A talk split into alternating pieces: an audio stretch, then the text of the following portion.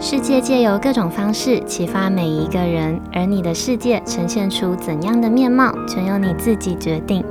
你现在收听的节目是《新赖说》。Hello，各位 CC，欢迎收听今天的《新赖说》，我是新赖小姐。不知道大家在看一件事情的时候，嗯，会不会被自己第一时间的念头和直觉带风向，下意识的用主观思维来认定事实，然后忽略了客观事实的可能性？嗯，有一点饶舌哦。那我们直接来举一个例子。前几天，我和我的一个朋友一起看了一支在 YouTube 上面的影片。影片的主持人是一位男性，那制作人为了要用互动的方式来提升画面的丰富度，所以在每一集的节目里都会不定时的邀请女来宾来客串，和男主持人一起搭档主持。那当天我们看的影片，它的整体片长不超过二十分钟，短短的，主题和内容也都拍得蛮轻松的。但是跟我一起看的这位朋友，他还是看到一半就突然说他看不下去。原因是因为他觉得女来宾在开始不到一半的影片里，频繁地做了一个动作，这个动作让他觉得很做作，完全失去了看下去的耐性。嗯，大家可以想象一下我朋友讨厌的这个动作哦，这个动作是把双手直立式的摊开，然后手心朝内的挡在自己的嘴巴前，有一点像是在嘴巴前秀指甲的感觉。我的朋友呢，他觉得这个动作偶尔做个几次还算可爱，勉强可以接受。但是女来宾每笑一次就会摆出这个姿势，刻意到让他觉得这位女来宾有一点自以为可爱，甚至有一点 gay 掰。那在我的朋友点出了这个原因之后，嗯、呃，我忍不住的联想到自己偶尔也会有一个把单手微微握拳顶在嘴巴上的动作。但是我会有这个动作的原因，是因为我有虎牙。我觉得我有时候会不小心笑得太开，那这个时候呢，整体脸部的画面可能会给别人一种不是很舒服的感觉，所以有时候我在笑的时候呢，会反射性的遮掩。有了这部分的联想之后，我在想，嗯，会不会这位女来宾她也和我一样有自己的顾虑？所以我对我的朋友提出了这个疑问。嗯、我请他用观察的角度跟我一起把这支影片看完，然后我们用不断暂停的方式来定格影片。我们想试着去捕捉到没有被遮掩的很好的瞬间来分析原因。果然哦，最后我们发现女来宾某一些角度的牙齿看起来排列的不是很整齐，这让她笑起来跟嘴巴以上的精致五官摆在一起，会有那么一点点嗯、呃、违和的感觉。于是我们推测了另外一种可能性，就是我们觉得会不会这个女来宾她其实是自知的，她其实知道自己某些角度是死角，是不好看的，又基于面对面讲话展现整齐跟干净的外貌是一种礼貌，尤其又是在镜头前，所以她特意的在每一次笑的时候都遮住自己也觉得不美观的那一面。在有了这个角度的思考之后呢，这位女来宾在我朋友的心中，她的形象就好像从一个做作的 gay 白女，瞬间跃升变成一个自知又有礼貌的好女孩了。这个结局蛮好笑的哦。事后，我的朋友甚至还主动追踪了这个女来宾的 Instagram。那在这件事情之后呢，我就在想哦，为什么有时候我们在看待同一件事情，或者是同一个人的时候，明明事情和人都没有任何的改变，就仅仅只是一个切换视角跟多一个层面的思考，就可以有完全相反、天差地远的感受。所以今天呢，我想跟大家聊聊的话题，就是怎么在日常生活中练习用不同的视角切入来看待同一件事。那在今天的内容正式开始之前，我们依照惯例，先跟大家分享一位 CC 的小故事。今天的 CC 呢，她是一位即将要步入婚姻的女生。前一阵子哦，她在 Instagram 私讯我，询问了一个问题。嗯、呃，她的问题是妯娌之间，嗯、呃，就是我跟我老公的哥哥或者是弟弟，他们的老婆之间的关系称作是妯娌。好，她的问题是为什么妯娌之间会计较公婆的对待方式，还有要怎么让自己不那么的在乎。CC 说，她在还没有确定要结婚之前，曾经听她的朋友跟她分享婚后的生活。朋友抱怨自己的嫂嫂是因为先怀孕才决定结婚的，那公婆觉得对嫂嫂的家人很不好意思，所以打从这个小孩子出生以来，呃，公婆就会主动的帮忙照顾小孩，帮忙负担嫂嫂的生活费、大学的就学贷款，甚至是婚后到现在已经很多年过去了，都还会主动帮嫂嫂找工作。朋友的公婆呢，对这个嫂嫂宠爱至极，帮了她很多生活方面的忙。但是偏偏朋友的这位嫂嫂，她是一个好吃懒做型的人。她仗着有公婆的疼爱和撑腰，所以时不时就会换工作。那没工作的时候呢，也还会整天都待在家，不懂得为家庭贡献一些心力。呃，当然婆婆私底下也会跟自己的朋友抱怨媳妇好吃懒做。但是讲归讲嘛，婆婆还是会很认命的回头帮嫂嫂处理一些生活的大小事。那反观 CC 的这位朋友。她的朋友和她的老公能力都很强，每件事都可以靠自己的力量打理得很好。嗯、理所当然呢，公婆就会觉得这对孩子不需要父母帮忙，所以就会把更多的心力投注在他们觉得亏欠的嫂嫂身上。起初这个不公平的对待，可能还可以用亏欠来说服自己，但是看久了嘛，难免会有不是滋味，多少也会有一点不平衡的感觉。CC 她的朋友的遭遇哦。在那个时候还没有决定结婚的 CC 听来是相对无法感同身受的，所以他只能在旁边用倾听的方式帮忙朋友分担一些负面的情绪。呃，直到不久之前，和另一半终于决定要踏入婚姻的 CC，他亲身经历了，也才开始理解当时朋友口中的不平衡的感觉。他说，他的未婚夫也有一个哥哥，那哥哥呢，也跟朋友的哥哥一样，早他们一步娶妻生子了。CC 的未来兄嫂的孩子们，在有跟父母谈好需要支付费用的前提下，平常都是请 CC 未来的公婆帮忙照顾的。嗯，但偏偏未来兄嫂这对夫妻是偏向享受当下型的人，他们开的车子动不动就换新，手机呢也一出新款就买。他们的花钱方式在没有计划的前提下，几乎是完全不眨眼、完全不手软的在挥霍。那这样子的挥霍习惯，导致兄嫂夫妻常常积欠公婆帮忙看孩子的费用，甚至有时候他们会干脆直接不给。那公婆虽然嘴上会抱怨，但是天下父母心嘛，还是会不忍心看自己的孩子要工作又要照顾小孩的辛苦，所以公婆还是不计较的继续帮忙。那故事到目前为止哦，都还在 CC 可以睁一只眼跟闭一只眼的忍受范围，一直到最近。未来的嫂嫂为了要抽离婆家的生活，为了要有属于自己的生活空间，她开始想外出工作。但是每一份工作没做多久，又会因为各种原因没有办法继续，所以最后呢，嫂嫂直接萌生了一个想要自己开店的念头。在嫂嫂有这个开店想法之后，公公率先打头阵的表示支持，而且还不只是精神上的支持，实质的金钱方面呢，也交出满满的诚意。那在看到公公的海派表示之后，婆婆又在加码，表示愿意无偿的帮忙照顾小孩的分担体力面的负担。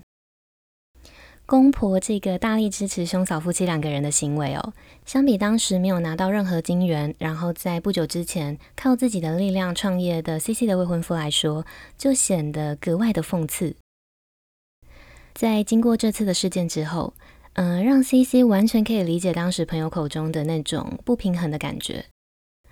他心疼自己的未婚夫，觉得明明同样都是公婆的孩子，为什么得到的关爱会差这么多？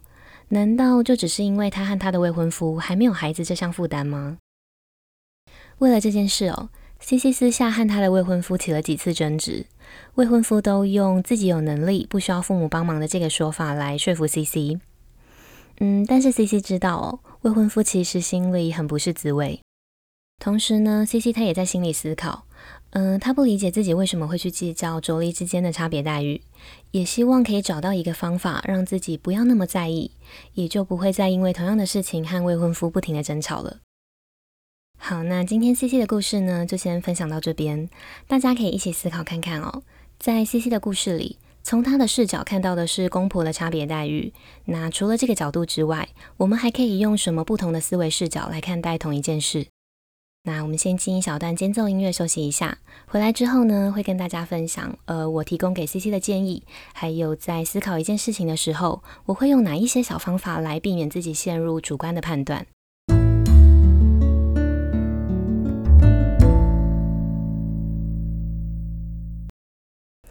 嗯、我们先岔出一个支线，来聊聊为什么妯娌之间会计较公婆的对待方式。嗯，我觉得妯娌间的计较呢，有一点像是手足之间的吃醋的感觉。你跟我同样是嫁进同一个夫家，感觉就像是起跑线平等的兄弟姐妹，所以会有不平衡的感觉是人之常情。就像小时候我们看到爸妈对其他的兄弟姐妹比较好，会吃醋一样。比如我们会计较为什么哥哥有玩具，但是我没有，或者是为什么妹妹的红包比我多两百之类的事。所以妯娌的关系呢，就像是手足关系一样，会争宠、会比较，也会吃醋。这些呢，都只是人之常情，不需要过度的苛责自己，或是刻意要自己不计较跟不在意。好，那接下来我们进入主线，用不同的视角来看 CC 的未来公婆偏心带来的差别待遇。其实呢，只要是人都难免会偏心。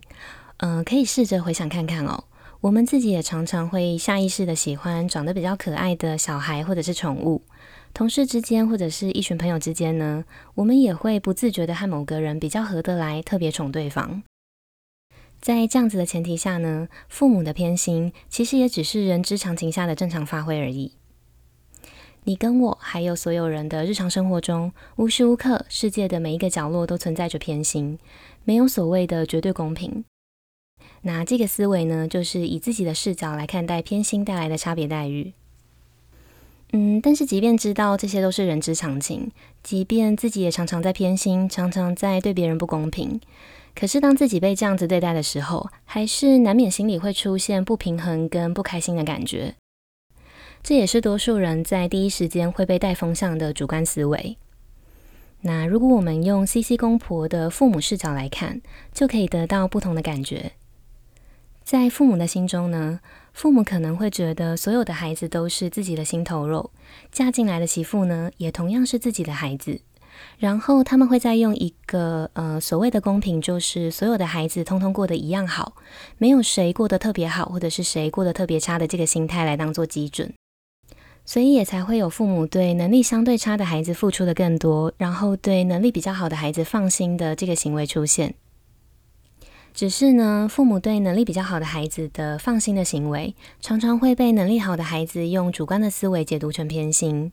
嗯、但如果我们用父母视角来看，会发现他们其实只是在用自己的方式来呈现他们心中的公平。好，那这个是父母的视角。最后呢，我们可以再切换另外一个视角来思考，切换成兄嫂夫妻两个人的视角来看，获得实质上的帮助，不论是经济方面或者是体力方面，对兄嫂夫妻两个人来说，表面上的确是一件好事，没错。但是有没有可能接受了这边的好意，却要用其他方面来补上，或者是未来要偿还呢？比如在家里的话语权很弱，没有完全的决定权等等。或者是有没有可能兄嫂夫妻两个人因为过度依赖父母的支援，导致他们的生活过得更糜烂，还损失了黄金时期的成长机会，让未来的某一天，在父母无预警的抽离支援之后，他们反而会需要承受更大的代价。但是无论我们选择用哪一种视角来思考同一件事，我们最后能做的都是做好自己，把自己过好，谁也不欠谁，也才能在未来的日子里过得坦荡荡，过得自在。我的回复呢，说到这里，CC 就已经完全的豁然开朗了。他很兴奋的告诉我，他看到了不同面相，自己原本没有看到的部分。确实，嫂嫂也有不好受的地方，比如嫂嫂因为长期待在公婆家，所以被迫要忍受许多不方便。婆婆呢，也常常会在大家面前拿 CC 和嫂嫂比较，对嫂嫂进行一个隐性的施压。这些都是嫂嫂在她看不到的地方默默承受的代价。好，那我们听完今天的故事，我想大家应该都知道用不同的视角来切入看同一件事情的重要性。嗯、但是如果现在突然要你这么做，你可能一时之间会不知道要从哪里做起，跟要怎么思考起。所以呢，我整理了三个我自己的小方法，让大家在遇到事情的时候，可以用更简单的方式去抓出各个面向的视角。那在用不同的视角切入事情的过程中呢，也许你就会找到让自己释怀或者是说服自己的说法。好，我的三个抓出视角的小方法分别是：一、正反两面；二、人数多寡；以及三、多个原因。首先呢，是一正反两面。大多数的事情都是一体两面的。我们在面对事情的当下，一定都会先有一个主观的认知。那在这个主观认知出现的时候，我们可以直接用反方向来看待事情，就会得到反面的视角。就像是今天故事里的 CC，兄嫂夫妻两个人拿到经济上的支援，在 CC 的主观认知看来，他们是获得利益的。但是反方向来看，获得利益的副作用就是嫂嫂必须住在公婆家，必须放弃属于自己的生活空间，然后继续忍受婆婆用比较的方式造成的精神施压。接着是二，人数多寡。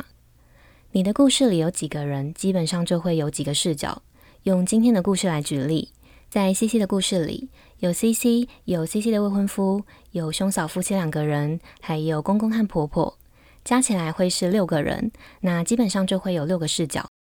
只是呢，视角可以再依据故事的走向，把相似的类型归成同一类。比如说，像是 CC 和未婚夫都是没有利益的一类，那哥哥和嫂嫂就是得到利益的一类，公公跟婆婆呢，就可以再用父母的视角把他们归成第三类。